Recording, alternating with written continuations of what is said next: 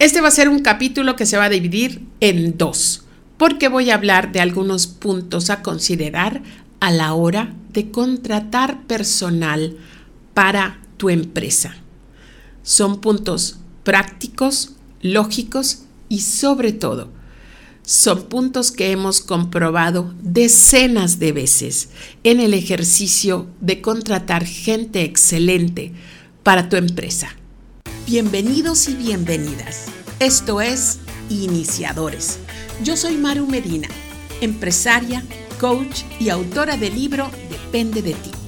En este podcast, entre disertaciones y conversaciones con gente extraordinaria, exploramos ideas que te ayuden a recuperar el entusiasmo por tu vida personal y empresarial. Creo que una de las cosas que más miedo le da a las personas es contratar personal nuevo para la empresa. Y hay un gran temor porque da un poco de flojera, vamos a llamarle a las cosas como son, da un poco de flojera entrenar a la gente. Quisiéramos que la gente viniera ya con la sapiencia, con la experiencia, con el conocimiento de todo lo que nosotros necesitamos. Yo creo que eso, sin decir que es imposible, es bastante difícil. Y creo que lo que nos está dando trabajo es la perspectiva o las ideas o las creencias que tenemos a la hora de contratar. Entonces aquí voy a hablar de algunos puntos en, este, en esta primera parte de este programa que tienes que considerar a la hora de que vayas a aumentar a tu equipo humano en la empresa. Bien, punto número uno. Lo primero es definir qué va a ejecutar la persona que va a ocupar este puesto. Es una persona que va a ocupar el puesto de recepcionista, de diligenciero, panadero, chofer, ventas, atención al público. Por favor, siéntate unos minutos y escribe todas las tareas que esta persona va a ejecutar. Eh, hay muchas eh, tendencias a, eh, precisamente si es nuestro primer empleado o nuestro segundo empleado, como nosotros nos sentimos agobiados, lo que queremos es descargar en esta persona todas las actividades que nosotros necesitamos. Pero te recomiendo que tú unifiques un tipo de tareas que le vas a dar a esta persona que tenga que ver con su puesto. ¿Cuál es la razón de ser de tener un diligenciero? ¿Cuál es la razón de tener una recepcionista? ¿Cuál es la razón de tener a alguien que haga la limpieza? Bueno, en el primer caso, un diligenciero va a ser la persona que nos lleve de una manera segura los mensajes, los encargos, incluso dinero a bancos para que nosotros no tengamos que ocuparnos de esos menesteres. Una recepcionista es la cara fresca, la cara amable, que va a recibir a la gente, que va a responder mensajes o responder correos o mensajes de WhatsApp. Y alrededor de esta función principal es que les vamos a poner las tareas.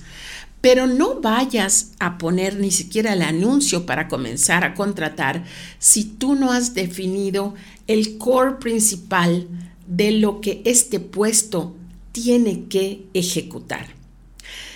Lo segundo es eh, que empieces a hablar correctamente. Infinidad de empresarios dicen que quieren contratar a alguien para que les, abro comillas, les ayuden a ejecutar tal y cual tarea.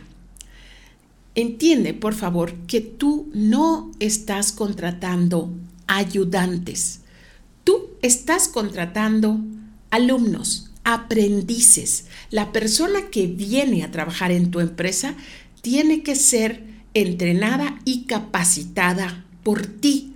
Estoy asumiendo que si me estás escuchando, eres dueño o dueña de una pequeña empresa de entre 3 y 15 colaboradores. También sirve si tienes 25 colaboradores, también sirven estos consejos. Entonces, cuando venga la persona, no esperes que las cosas obvias para ti ellos las puedan ejecutar cómo se contesta el teléfono en tu empresa va a tener que ser enseñado.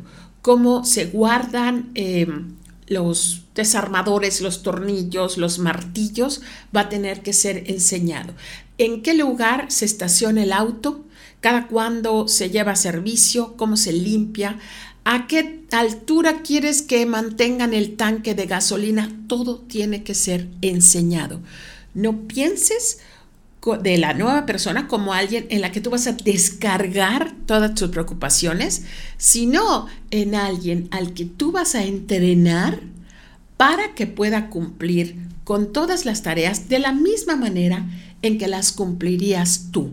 La nueva persona no puede adivinar, tiene que ser entrenada. Por eso el tercer punto es que tengas en cuenta no contratar o no pedir en un anuncio eh, a alguien experto o alguien con experiencia. Ese es el pedimento más común y para mí es el pedimento más tonto. ¿Experiencia en qué? Yo lo que quiero es alguien que quiera aprender el modo en que hacemos las cosas aquí en mi empresa. Cómo se llega, eh, cómo se trata la puntualidad, de qué manera nos saludamos, nos despedimos, cómo respondemos, cómo pagamos, cómo agradamos al cliente, cómo resolvemos los problemas. Todo, toda la manera, todos los métodos, todas las recetas que yo tengo en mi empresa, quiero que los nuevos las aprendan. Yo no quiero, y tú tampoco has de querer, a alguien que venga a decirte, en mi otro trabajo, lo que hacíamos, o yo lo que estoy acostumbrado, o mi favorita, a mí lo que se me hace más fácil. Porque recuerdo una vez que le dije a una colaboradora que me contestó esto, ¿por qué cambiaste el pastel de zanahoria a esta esquina si ya habíamos quedado que lo íbamos a lucir así? Y ella me contestó, es que a mí se me hace más fácil que el pastel esté de este lado. Y recuerdo que le respondí de la manera más amable que pude, mi vida, no estamos aquí para hacerte la vida fácil a ti. Estamos aquí para hacerle la vida fácil al cliente. Entonces vamos a regresar los pasteles al lugar que te dije. Cuando traemos a alguien con experiencia, tenemos que tener en cuenta que estamos trayendo a alguien con experiencia de otros lugares, de otras formas de pensar, de otros juicios. Y la verdad es que así como cada cabeza es un mundo, cada empresa es un mundo. Cada empresa tiene su modo de hacer y a lo que debemos siempre de aspirar es a buscar y encontrar personas que quieran aprender nuestro modo. Una de las cosas que más trabajo da y donde siempre me preguntan, ¿cómo le haces? ¿Dónde lo pones? ¿Pero qué información pongo? Es el anuncio. Un anuncio debe de ser muy atractivo. Y en cuanto a las plataformas, pues yo sé que hay muchas plataformas de en Facebook y en CompuTrabajo y en trabajo.com, empleo.com, yo no sé cómo se llaman esas eh, plataformas porque yo jamás las he usado. Para subir un anuncio de colaboradores, lo que uso es mi Facebook personal y el Facebook de la empresa. Siempre he hecho esto. Pero lo que busco es hacer un anuncio muy atractivo. ¿Y cómo se hace un anuncio de trabajo muy atractivo? Muy fácil. Tiene que ser un anuncio honesto, donde tú, presta mucha atención, donde tú no pidas nada, solo ofrezcas todas las cosas que puedas ofrecer. Uno de los errores más comunes es poner eh, solicito persona con disponibilidad de horario. Nada asusta más a un posible candidato que escuchar eso de disponibilidad de horario. Si tú no tienes el valor de admitir cuántas horas necesitas a esta persona, ya sea porque no has definido qué horas quieres que trabaje o porque le vas a pedir que cubra muchas más horas que la jornada laboral, que en la ley es de ocho horas, o porque le vas a pedir que salga muy tarde, por cualquiera que fuera la razón, que tú no tienes el valor de escribir en blanco y negro. Ten en cuenta que estás asustando a tu posible candidato o candidata. ¿Qué querrá decir esta persona con disponibilidad de horario? ¿No me va a dar un horario fijo? ¿Me va a estar trayendo del tingo al tango? ¿Quiere que yo eh, llegue muy temprano, que salga muy tarde? Esa falta de claridad no trabaja a tu favor. Entonces te aconsejo mucho que definas a qué hora quieres esta persona. Y puede ser que tú quieras que trabaje en jornadas de 9 horas o de 10 horas. Ponlo. Ten en cuenta que te va a ayudar muchísimo si tú ofreces una hora de comida en medio de la jornada o eh, que no trabajen los sábados o algo. O sea, el que tú tengas que poner el horario pues te enfrenta realmente a ser honesto con la gente, que de una manera u otra vas a tener que hacer esto, vas a tener que sentarte con la persona o a la hora que ya vaya a trabajar, le vas a tener que decir el horario. Díselo de una vez. Lo mismo pasa con el salario. Eso de poner sueldo según aptitudes también asusta, porque entonces las personas piensan, hmm, me van a decir que todavía no sé, que todavía no aprendo, eh, me la van a hacer de tos, me van a dar largas, a ver cuándo me pueden dar un buen salario. No, ¿qué es el salario que tú has definido?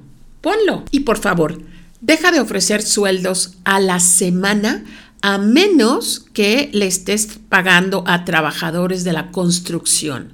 Las empresas formales pagan cada 15 días, los días 15 y los días 30. Es hora de que tú comiences a hacer esos cambios. Y si no te gustan los días 15 y 30 porque luego se amontona toda la gente en los bancos, bueno, pues paga el día 13 y el día 27, pero cada 15 días para que administrativamente tú tengas un orden. Pero bueno, ya me estoy saliendo del tema. El caso es que tú pongas el salario de manera mensual. 6 mil pesos, 5 mil, 20 mil, 30 mil, 18 mil pesos mensuales y pon el salario neto.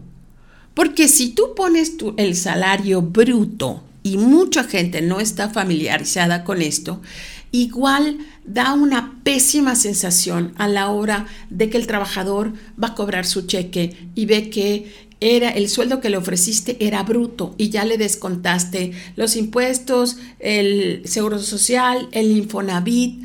No juegues con eso. Di honestamente qué es lo que vas a pagar. Sí, todos sabemos que las empresas tienen que pagar impuestos por el trabajador y no estoy en desacuerdo que se lo hagamos saber. Yo le digo siempre a mis trabajadores, tú recibes esto, pero la empresa paga por ti tanto y los trabajadores están conscientes. Pero cuando estoy invitando a alguien a venir a mi empresa, debo de ser lo más clara y transparente posible. Es común que las empresas muy pequeñas no puedan pagar prestaciones al comenzar. No estoy diciendo que esto esté bien, pero eh, se entiende que es algo muy común.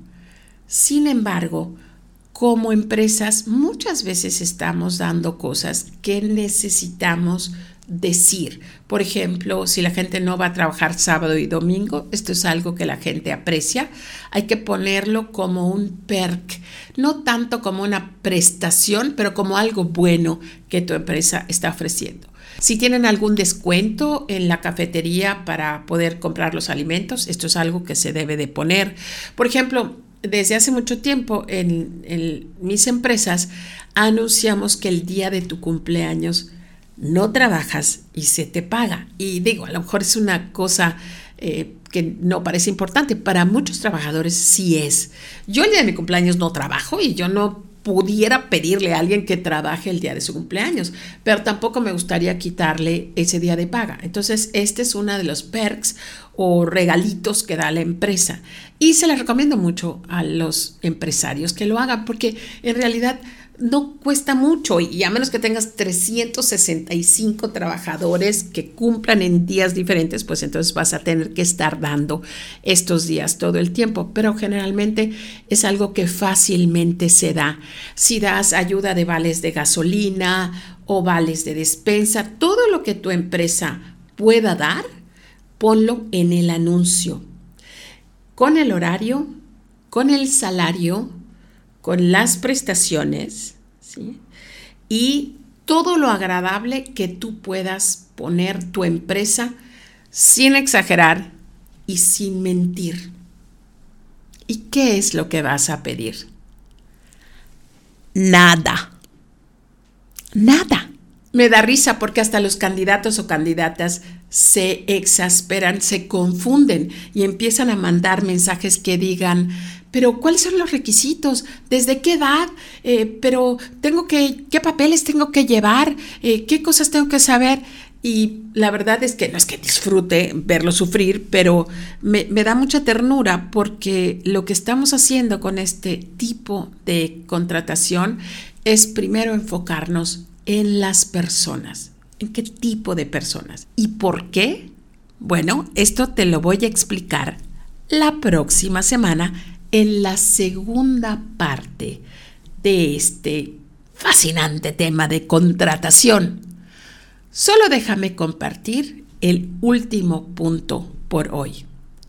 A ese anuncio maravilloso que va a tener el salario neto y los horarios que quieres que la gente trabaje, más todas las prestaciones que tú vas a ofrecer, a ese anuncio le vas a pedir a los interesados que contesten a un correo electrónico.